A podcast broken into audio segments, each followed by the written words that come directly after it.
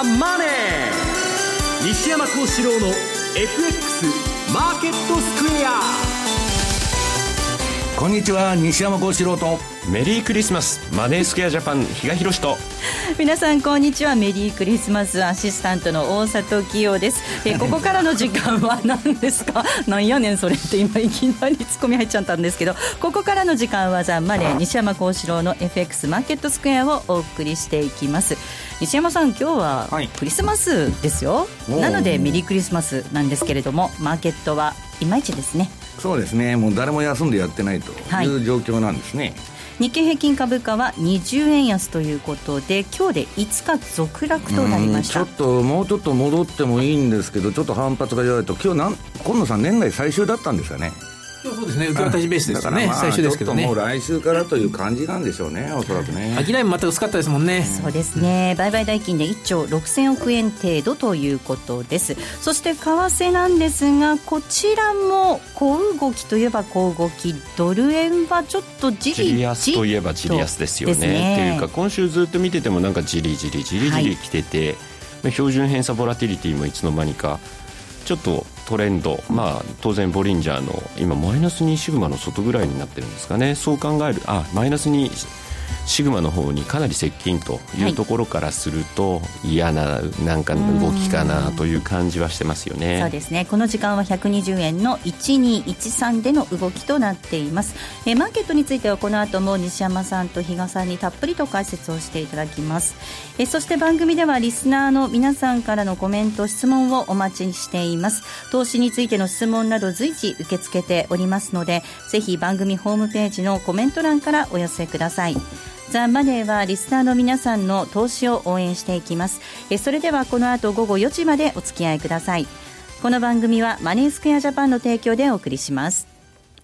えでは、まずは今日のマーケット、改めてお伝えしていきます。大引けの日経平均株価、先ほどもお伝えしましたが、え20円63銭安い18,769円6銭となりまして、5日続落となりました。トピックス7.43ポイントのマイナス、1516.19。東証一部の売買高概算で19億1288万株。売買代金が1兆6049億円となりました。値上がり銘柄数が509銘柄に対しまして、値下がりが1362、え変わらずなんですが、65銘柄となっています。業種別の騰落率見ていきますと、今日は33の業種のうち値上がりしたのは7業種となりました。上げ幅大きかったのが水産、そして保険、小売、医薬品などとなっています。一方、下げたところが、えー、26業種あったんですが、下げ幅大きかったのがガス、鉄鋼、金編の工業、銀行などとなっています。東証一部の売買高のランキング見ていきたいと思います。え売買高のランキング、トップがユニチカ、2位がみずほ、3位東芝、以下日水木村丹となっています。一方の売買代金なんですが、こちらはトップ日水です。え2位がトヨタ、三菱 UFJ、三井住友、みずほと続きました。では今日のマーケットの動き、そして引け後の情報などについては、マーケットプレスから引き続いて今野記者です。はい。えー、日経平均株価は結局、5営業日続落になっちゃいましたね。えー、まあ、20円安っていうことが非常に小幅ではあるんですけれども、なかなか下げ止まらないと、ずるずる下げちゃってるという印象です。まあ、もっとも中身見ますと、値下がり値上がりの比率で言うと、もう値下がりの方が圧倒的に多いですからね、銘柄数で言うとね。はい、ですから、まあ、日経平均の20円安以上に地合いとしては弱かったという印象がありますね。えー、外国為替市場で、えー、円相場じわっと円高、ドル安方向に触れて、はい、えー、まあ、全体的にマインドが低下したというところ。あとは11月、今日朝発表されました11月の家計調査で、実質消費支出が弱かったということなども、まあ、理屈としてはね、売り材料になったというような見方ができるかもしれません。えー、年内受け渡しベースで最終取引ということで、えー、いわゆる節税目的の売りも出たと、引き継ぎあったというような見方もあるでしょう。はい、えー、外国人投資家、海外勢がクリスマス休暇入りして、積極的な買い手が不在となる中で、えー、全体的にこう押し下げられたという印象でしょうかね。えー、売買代金が1兆6000飛び49億円。これは去年の12月26日以来ということですから、去年のクリスマス休暇、クリスマス休暇の時ですよね。はい、それ以来、ほぼ1年ぶり、ほぼというか1、1日足りないだけでね、ちょうど1年ぶり。はい。ね。えー、ということで、えー、最低の水準と、今年だと最低ということになりますね、そういう意味ではね。売買代金そんだけ少なかったということですね。クリスマス休暇ということですね。ねで、あとは結果としまして、週間ベース、はい、まあ今週お休み入りまして、4日間の取引でしたが、えー、ただ20円安、97円安、29円安、70円安、では今日が20円安ですね。ということで、2桁の下げが4日続いたんですね。結果としてさ合計しますと217円安、週間ベース。ということで、4週連続の下落になっちゃいましたと、週間ベースではね。まあ、もっとも先週の金曜日だけでも、1週、1日で300 366円安、1週間前はね、下げましたと。いうことですから、まあ、週間で217円安ということですから、そんなに下げたわけではないんですけども、ただ、じわじわじわ下げちゃったと。いう1週間ですね、そういう意味ではね。えということです。あとは、あじゃあ、開示情報ね、はい、いくつかお伝えしますと、ままずは、あミマス半導体8155、こちらが、えー、これは5月期の第2四半期ですね。11月までの決算、6月から11月。これが上半期、第2四半期決算になりますが発表しました。えー、売上高が20、前年度期23%増、279億、純利益46%増、13億。えー、5月期通期は変えてませんが、ただ純利益22億。それに対して第3四半期、第4、あ、ごめんなさい、第2四半期で13億ということですから、進捗率はまあそこそこ高、高めと言えますね。あとは、あと、あれ。はい。どこ行きましょうかね。じゃあ、ミマス半導体の終値先にご紹介します。8155なんですが、えー、こちら、東証一部の銘柄です。えー、今日の終値は32円安の1111円となっていました。1円が並んでいます。はいあとはですね、はい、じゃあ、ジンズメイトいきますかね。はい、7448。はい、えー、これは2月期の第3四半期ですね。11月20日まで、20日締めですね、これね。えー、2月の11、21日から11月20日までの9ヶ月間、えー、売上高があ5%減、66億9000万、最終損益があ3億3000万の赤字、1年前は1億9000万の赤字でした。赤字拡大。えー、ということで、通期予想もちょっと下方修、2月期通期予想も下方修正という内容ですね。はい、従来通期で、えー、8900万の赤字予想が今回5億7000万になっちゃうと、うん、赤字が拡大するという発表ですね。はい。えー、7448のジーンズメイトです。通期見通し、下方修正です。えー、今日の終値なんですが、11円安の220円、えー、5%近い下落となっていました。はい、近藤さん、ありがとうございました。はい、失礼しました。それではここで一旦 CM です。1月11日成人の日東京お茶の水で新春外国為替セミナーを開催講師は丹羽宇一郎さん吉田久さんそして私西山幸四郎が2016年のマーケットを独自の視点で分かりやすく解説します。M2J 比嘉宏さん津田孝光さんも登壇。年始めに充実の FX セミナー。お申し込みはインターネット限定。ザ・マネー番組ウェブサイトからお申し込みください。抽選で500名様を無料ご招待。虎ノ門で禅の修行を体験するラジオ日経では座禅の基本に加え写経の修行を体験できるワークショップを大好評実施中です。暮らしに禅を取り入れシンプルで美しい所作を手に入れる。ただひたすらに座る奥深い時間を味わってみませんか？お申し込みお問い合わせはラジオ日経全入門をインターネットで検索。ホームページからどうぞ。Today トゥデイズマーケットです。まずは、ここで、主な通貨のレートを確認しておきます。ドル円です。120円の1112です。ユーロ円、131円の7075。そして、ユーロドル1.096669での動きとなっています。えでは、為替市場のポイントを、比嘉さんです。お願いいたします。はい。まあ、もう今日はこれ以上、マーケット、えー、東京が終わってしまうともうどこもないので、まあ、動かないと。いうところで今日はもうこんなところで終わってしまうんだろうとい。うところなんですが、はい、まあちょっと振り返ってみると今週実はトルコの政策決定会合があってでまあ0.5%ぐらい利上げしてもという中にあって金利据え置きと、はい、で発表直後、まあ、ちょっと売られる場面あったんですけどただ想定してたより売られなかったなと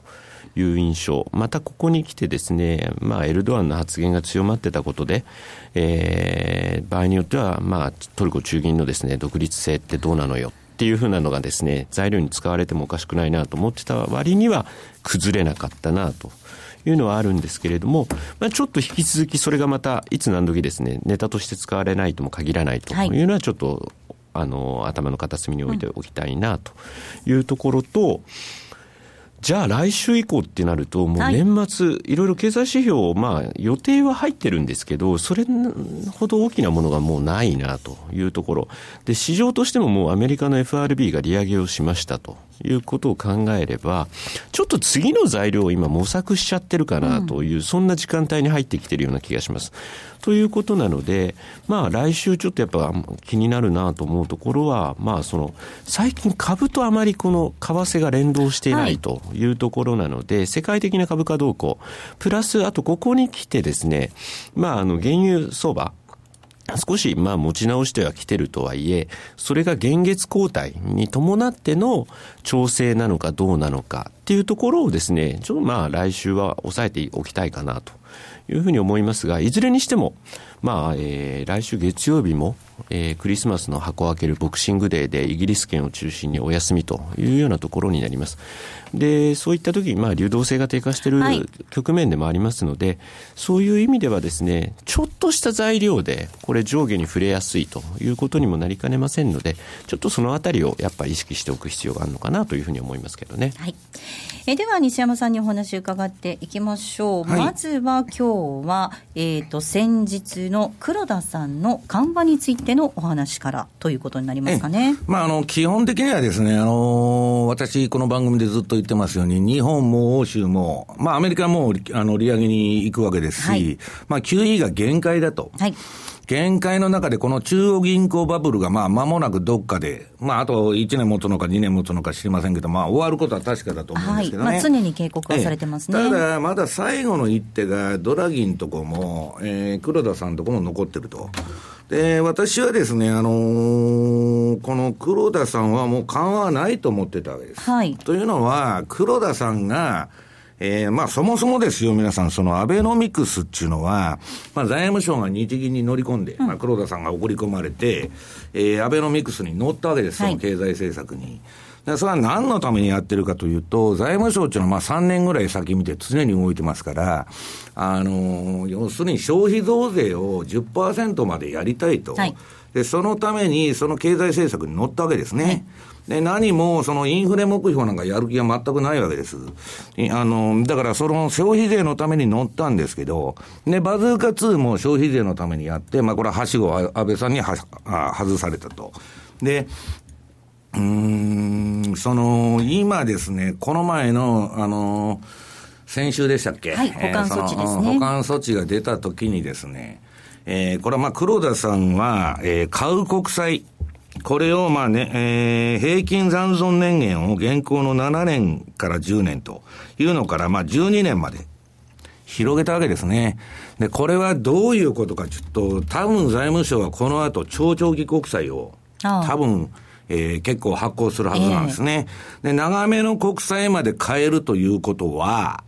えー、買う国債ができたと。はい。要するに欧州は買う国債社債がなくなってドラギはマイナスに行ったと。日本はマイナス金利なんて絶対しませんから、えー、例えばゆうちょ銀行なんていうのは2割ぐらいはその日銀の当座預金の不利で運用してるわけですから、それを撤廃することはないだろうと。で、買う国債がないんで、で、消費税ももう決まったんで終わりだと。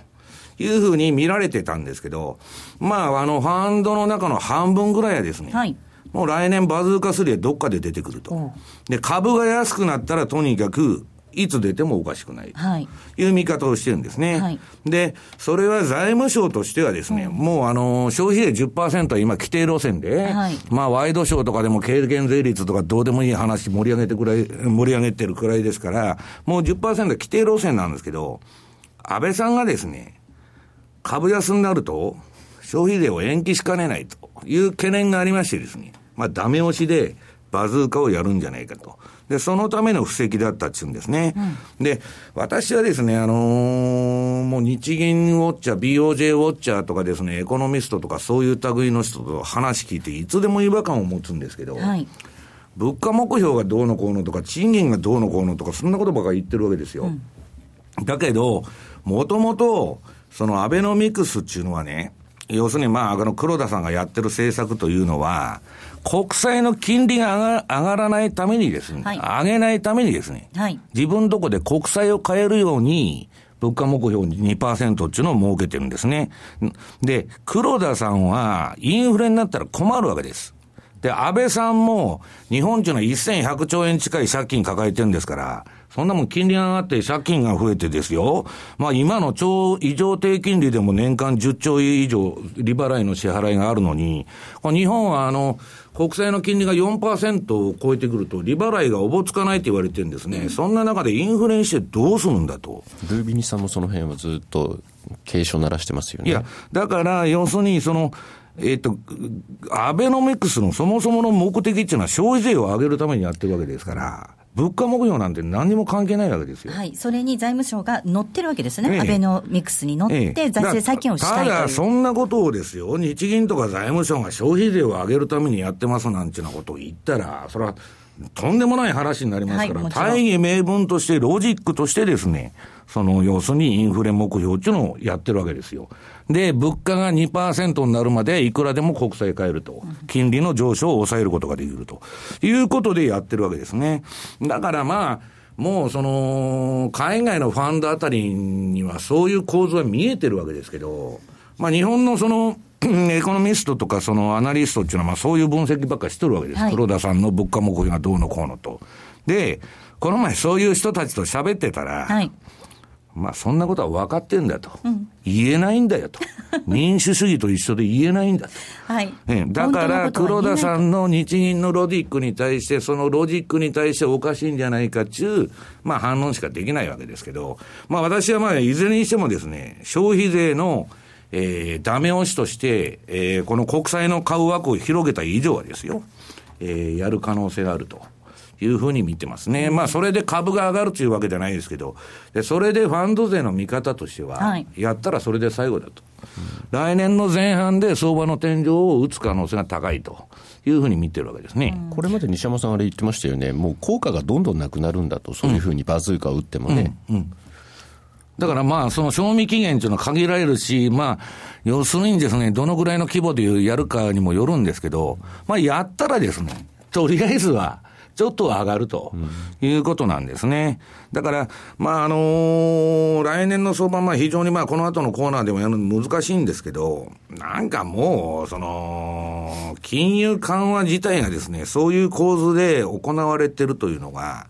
まあ、見え見えになってる中でですね、今更インフレターゲットとかそんな議論しててもしょうがないじゃないかと。いうことを、まあ、みんなが言ってるわけですね。あの、ちなみに先日のその保管措置で、買える国債の年限を、まあ、増やす、まあ、地ならしをしたっていうことになってると思うんですけど、具体的にもし来年、そのバズーカ3あったとして、どんなことができるのか、やっぱりその額を増やすと。買える国債ができたわけだから、長いのいくらでも買うんですよ。うんで、今のうちに定理のうちにいくらでも国債発行して借金をすると。はい、だから来年だってこれ、えー、皆さん国債の、えー、っと、来年度のあれもですね。えっと、来年度の予算ですか ?160 兆円だ。はい。国債発行船なんですよ。はい、だから今の QQE が続く定理のうちにいくらでも、あの、借金ですから、国の。どんどん出していけっていうことですか、ええ、いうことですね。あの、比嘉さん、これ、あの、黒田さんが、というか日銀が何のために緩和をやっているかっていう、本当の背景、理由っていうのを読み間違えると、ちょっとこう、いや、多分そう誤解しちゃいますよね。うん読みが間違える、その結果、その株安とか円安っていうのは付録で起こってるんですね、はい、その日銀が国債買うことの、まあ、あの付録で起こってるわけですから、ただまあ、何回ももうやってますんでね、はい、私は何が言いたいかって言ったら、ものには限度があると。うんで、もう3回目となったらですね、いよいよもう相場の天井は近いと見といた方がいいんじゃないかというふうに思うんですけどね。うん、まあ確かに、そのマイナス金利なんかを採用している ECB に比べると、そのやり方っていうのは、まだまだっていうところもありますもんね。だから見せかけの金融緩和をやってるだけですから、はい、実際に市中に金が出たら困るわけですよ、マイナス金利にして。はい、だから金利が上がったら日本っていうのはアウトなわけですから。えーさあ、世界の先進国全部そうなんですけど、うん、今のバブルっていうのは皆さんよく考えてみると、異常低金利によってすべてのその投資行動が行われてるわけですから、金利が上がったらアウトだっていうことは小学生でもわかるわけですよ。はいだから、金利上がってくれたら困るんですけど、まあ国債を買うためにですね、えーインフレ目標がどうだ、まだ未達だと。ただ、黒田さんにとって通音がいいのは世界的なグローバルデフレの波が襲ってますんで、そうそう簡単には、えー、インフレにならないと。そうなると、意外に中央銀行バブルっていうのはですね、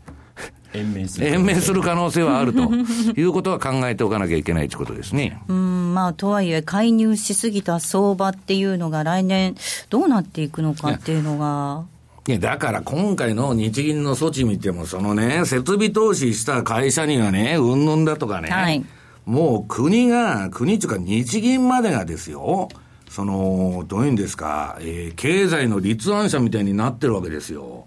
さあ、中央銀行としてどうなのかと。中央銀行っていうのはインフレの番人であってですね、別に正式企業、企業の賃上げとか設備投資を促すとか、そんなことが日銀の仕事じゃないんですよ。だけどちゃんと歌ってあるの、保管装置に。だから私が言ってる統制経済に向かってるんだと。で、それは資本主義なんですかと。勝手の中国とか旧ソ連と近いノリですよね。まあそこまでは言ってないけど。ただ特定の企業にそれも優遇していくというのはですね、ちょっとやりすぎじゃないかっていうのが、まあ、ファンド税のですね、意見ですよね。まあでもあれですかね、仮に QQE やるということになったとき、インパクト与えるんだったら、そうなんです。バズーカ1と2、合わせ技でしょうね、あー。タイミングのサプライズとはい、量ではもう合わせ技でいくしかないような気がしますけどそうですよね。ね。いや、大体にしてですよ、中央銀行が、まあ、フォワードガイダンスは、スタンレー・フィッシャー効果ないと言ってますけど、いいとしましょう、市場との対話をしやっていくと。サプライズで運営するっていうのはですね、そもそも、おかしい。そう、そもそもおかしいんですけど、マーケットがそれ求めちゃってる部分もありますよね。いや、だからもう依存症ですよ、それは。だからそんなもんはね、その、いつまでおんぶで抱っこに、でいけるのかっていう、まあ話なんですけど、ええ。私はまあとにかく、えー、来年の相場は慎重に臨みたいなと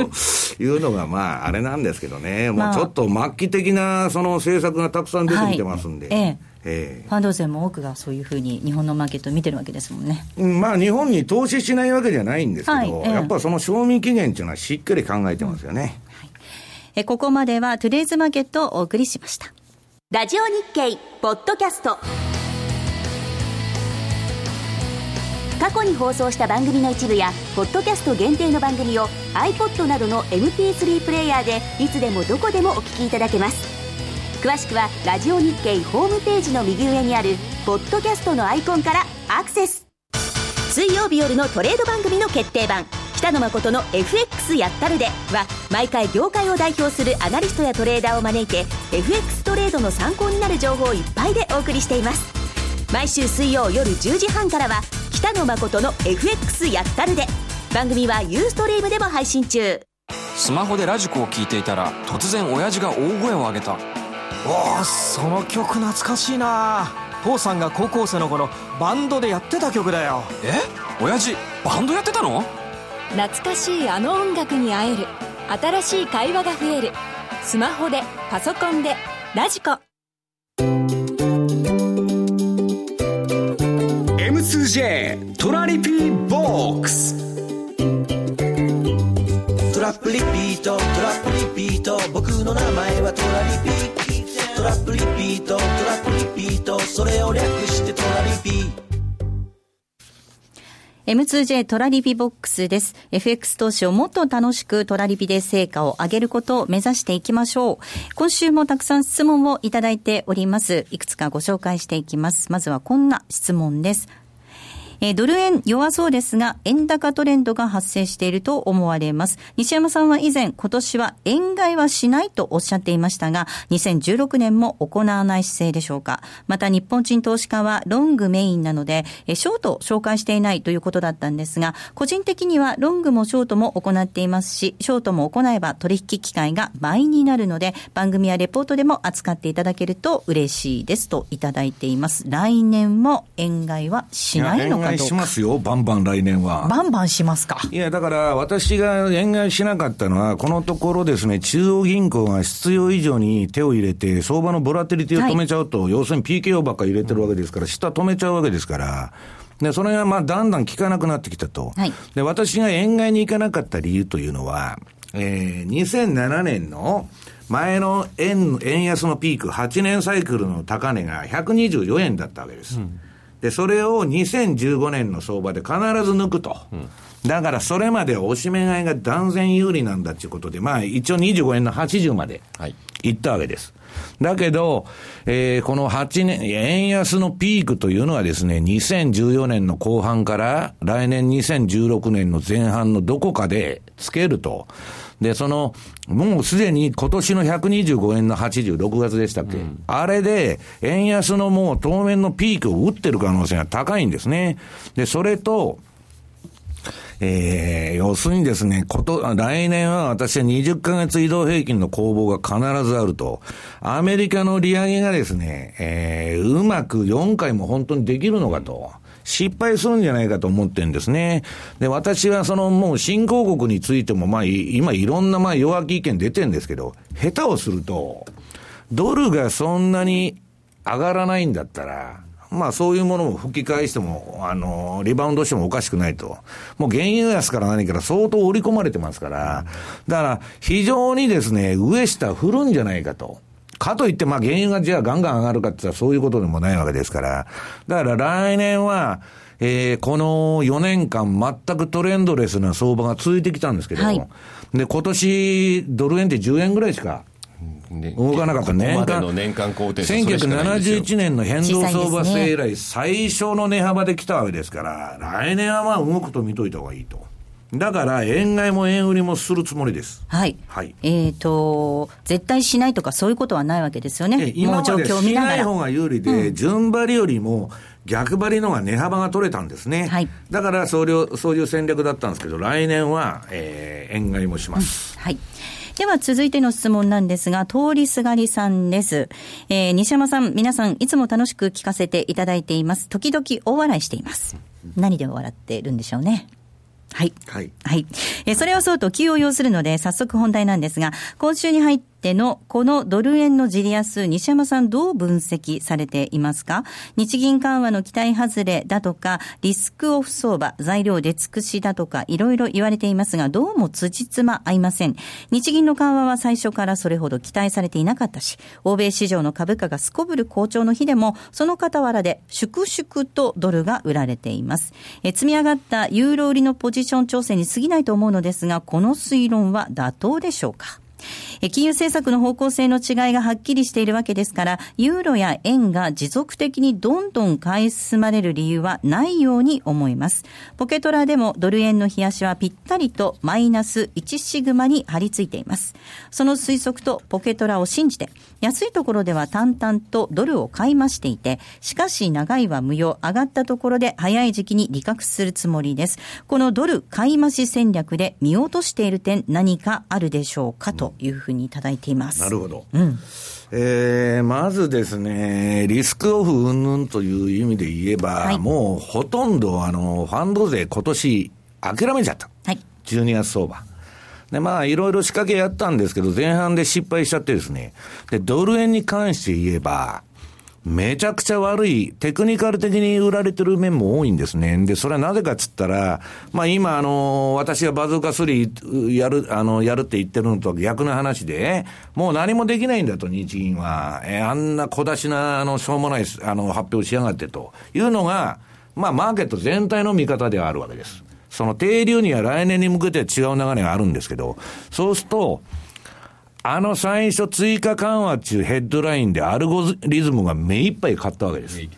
それで天井が分かったと、ドル円の。23円50以上は重いと。で、そこでものすごいひげ足が出て大陰線という、このショックから立ち直ってないんですね、今。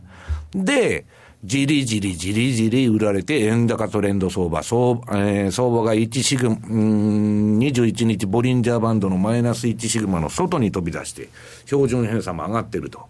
で、じりじりいってるんでですね、なかなか終わらない感じなんですね。はいだからまあ、かといってガンガン売られるかどうかわからないんですけど、とにかく皆さん、私は30年相場やってるんですけど、年末年始は荒れる。で私はあの、紅白歌合戦やっとる時に気分の悪い電話をブローカーから何回受けたかわからないと。円高ですと。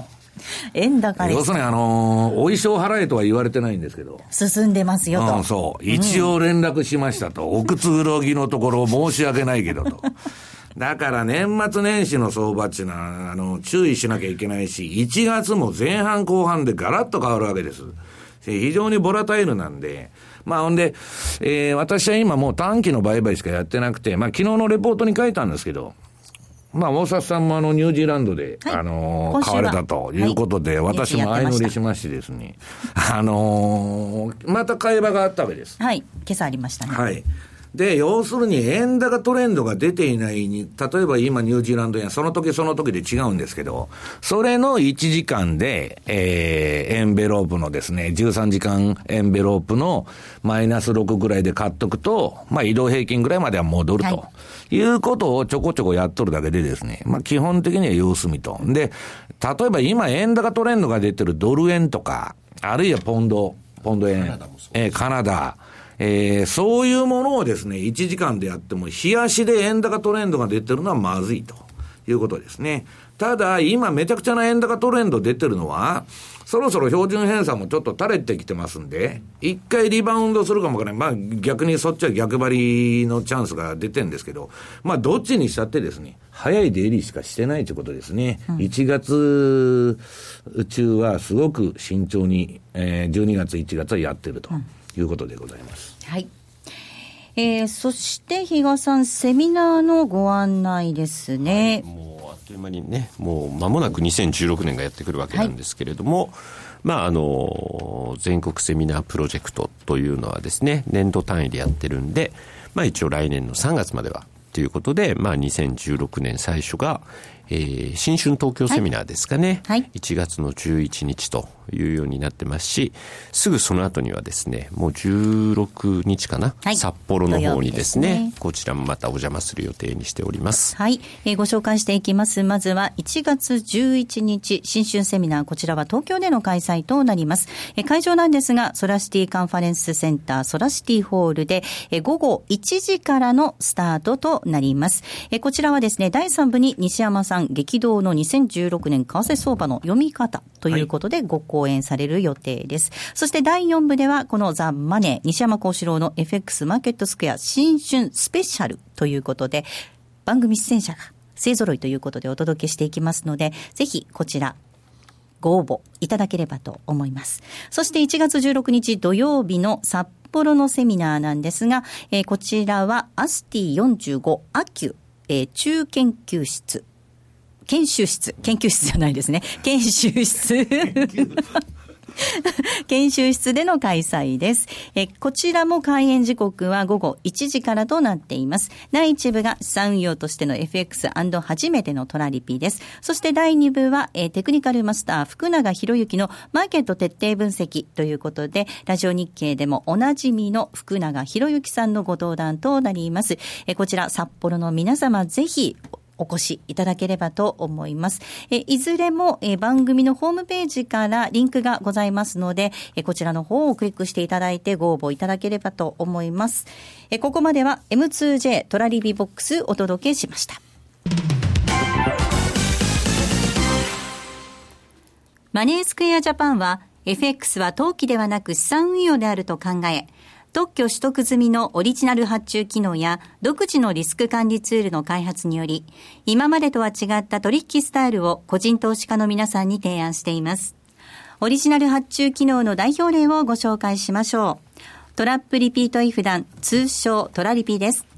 これは普段忙しくて、為替レートや情報などを頻繁にチェックできないような方々にも、しっかりと投資できる手法を作りたい。そんなコンセプトで開発しました。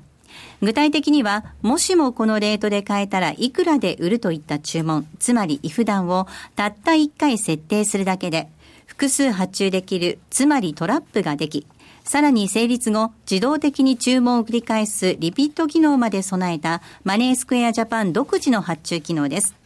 一度設定すれば手間なく24時間収益チャンスが狙えます。またトレード画面に貼り付いて相場の動きにやきもきすることもないので、感情に左右されない取引が可能です。リアルの取引に入る前にトラリピを試してみたい。そんな方には実際のトレード画面、実際の為替レートで取引できる FX のバーチャル取引、トラリピ FX バーチャルをご用意しています。ご登録、ご利用は無料です。詳しくはマネースクエアジャパンのホームページをご覧ください。マネースクエアジャパンが提供する外国為替証拠金取引は、外国為替相場の変動や各国市場金利の変動により損失を被ることがあるほか、その損失は投資金額を上回る恐れがあります。また、トラップリピート違反は取引の利益を保証するものではありません。取引説明書をはじめ、契約締結前交付書面などの内容を十分にお読みいただき、ご理解の上お取引ください。なお取引に際しては所定の手数料がかかります。金融商品取引業者関東財務局長金賞第2797号。株式会社マネースクエアジャパン。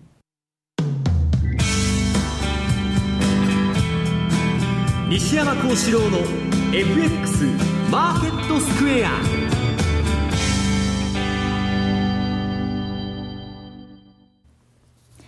さあ、このコーナーではマーケットの見方について西山さんにいろいろな角度で教えていただくコーナーです。早いもので2015年最後の放送となりまして。早いですね。本当にあっという間に、この前正月かと思ってたらもう年末かと。早い。いうことで、もうドッグイヤーみたいな感じ年々早くなっていく感じですよね。どんな一年でした？西山さん。どんな一年って、あっという間に終わってしまいました。比嘉さんいかがでしたか？うんなんかいろいろあったような感じはしてるのに、はい、でもドル円の年間高低差はたたかだか10円そうなんですよね、まあ、よくこの時期になるとあの干支によく株価を例えるような格言あるじゃないですか、えー、で今年は羊羊は辛抱とい。うようなところ、はい、特にまた年後半ここ3年ぐらいってずっと10月からあの年末にかけてドーンと上がるという動きがあったんで今年もというようなところも期待できてしてた部分もあるんですが、残念ながらそれには三振に終わりました。本当三振で終わってますよね。見送りっていう声もありますけど。ええー、ということで今日は年末にふさわしいテーマでいこうかなと思います。マーケット、行く年来る年。パフパフパフってやつですか？私だけ今拍手。はい。いや、行く年来る年はいいんですけど、はい、えー、まあ株はそこそこ上がって、まあ、あのー、なんか東京も人だけ見てると忘年会シーズンでもう、めちゃくちゃ、混んでますよね。そうなんですよ。これは80年代後半のバブル時代かっていうくらい人は出てるんですけど。なんかタクシーがね、捕まらないとかっていう人もいましたよ。そうなんですか？ええ。タクシーはいくらでも空いてるように思うんですけど、ね、いやいや、あ、そうなの全然忘年会なんか縁がない世界に生きてるもので、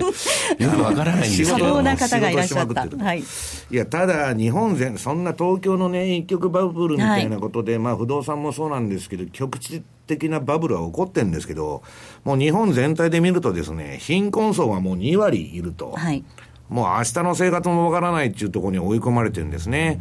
で、私はですね、このもう世界的な傾向をどこに聞いてても、まあどこの国も皆さん金持ちはびくともしてないんです。で、中間層以下がかなり落ちてて、で、まあ、今の資本主義の経済権力の主体っていうのはですね、投資家と消費者。これがまあ大きな影響を持っとるんですけど、どうもですね、世界中何がその中で起こってるかっていうと、まあ、経済格差の極端化ですね。はい、真ん中がとにかくいなくなっちゃってる。で、雇用不安の拡大、地域経済の低迷、環境悪化、人権侵害、あと過剰サービス。これが世界各国で見られる特徴だと。はい、でまさにこれって今、まあ、日本でもそういうことが、まあえーまあ、グローバリゼーションと称してですね、えーなんかまあ金融資本主義みたいになりまして、はい、まあ金があったら何でもいいんだと。いう世の中になってきてですね、どうも、うん、社会全体がうまく回らなくなってきてると。だからまあアベノミクスもうまくいってるとかうまくいってないとか、まあ議論になるわけですけど、どうもですね、会社が儲かっても従業員の給料は上がらないとかですね、どうも昔と違って、まあ、人の幸せに、まあ、その富の総量はそれでもずっと増えてるんですよ、世界で。IT 化とロボット化で人がいらなくなってるにもかかわらず、富の総量は増えてるんですけど、まあその分配がうまくいってないんじゃないかなと。で、そこでいろんなきしみが出て、その、そら、イスラム、イスラム国だなんだかんだといろんなね、地政学的にも、えー、問題が起こってきてると。ということでですね、あんまり世の中いい方向に向かってないんじゃないかというのは私の実感なんですけどね。はい。まあ、比嘉さん、確かにその時代の変化、社会の変化とともに、まあ、以前のシステム、OS って言っていいのかな、社会がそれで動かなくもうなっちゃってるのかもしれないですよね。もう時代の流れって本当そういう意味でも早くなってるんでしょうね。はいさあ、そして今年は羊年だったわけなんですが、はい、羊は辛抱と言われる年でもありますが、うん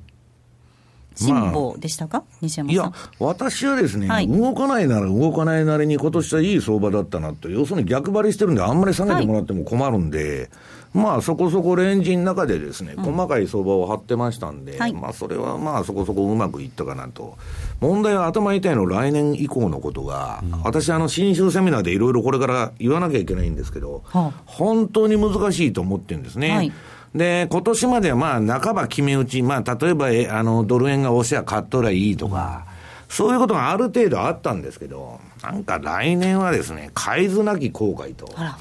いや、あの、最もアメリカの金利の上げ下げの回数によって全ては、えー、動いてくるんですけど、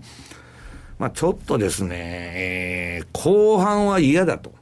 まあ、毎年そうなんですけどね。なんか前半勝負なのかな。まあ、前半悪いという人もいるんですけど、まあ、私はちょっと前半勝負なのかなという気がしてるんですね。うん、で、まあ、あの、番組ホームページの中に今年の相場を1年振り返りまして、はい、ニューヨークダウと日経平均と、はい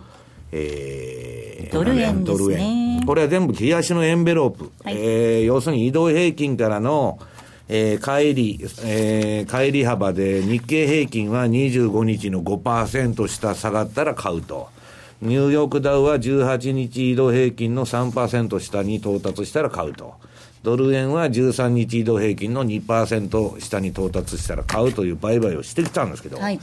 来年はですね、ちょっとどっかででっかいのでっかい円高トレンドが出ると思ってますんで、うん、まあ、ストップロスを置きながらですね、まあ、注意して逆張りを行いたいなと。で、もっともさっきの質問じゃないですけど、それは円高トレンドが出たら、それにももう、あの、損切りを置きながら乗っていくと。来年は売り買い両方のサイドでやりたいというふうに考えてるんですけどね。うん、あの、ドル円のサイクルって以前からも指摘されてますけど、これを見てみても、そういうことは指摘できそうですよね。こう、転換点が来そうだっていう感じですもんね。うん、転換点じゃない、所詮今の円安なんじゃない、いい円安ですから、はい、そんな130とか135とか行くわけがないんですよ。はい、どう考えたら行くんだと、うん、安倍さんが円安にしてるわけですから、アベノミクスで。いい円安だから推進したわけですよ。で、これ以上ね、130円とか140円いったら、地方経済とかどうなるんだと。うん、あるいは、国民の、その、負担によってですよ、円安でコストプッシュした分の負担が全部輸出企業の利益になっただけなんですよ。はい、富が移転してるだけなんですよ。一般人は円安なんかになったって何の恩恵もない。だから、良い円安なんじゃなくて、せいぜい125円までと、これはもう前から申し上げてることで、で、私は130円とか40円とかいう円安は、日本が破綻する悪い円安でしかいかないと。だから、まだ良い円安が皆さん続いているという認識であればですよ。それはまあ130円以上の円安っていうのはですね、まあ、考えにくいわけですね。いくらアメリカの金利が上がろうと。はい2016年、2017年、干支から見ると、猿、鳥というふうになっていきますけど。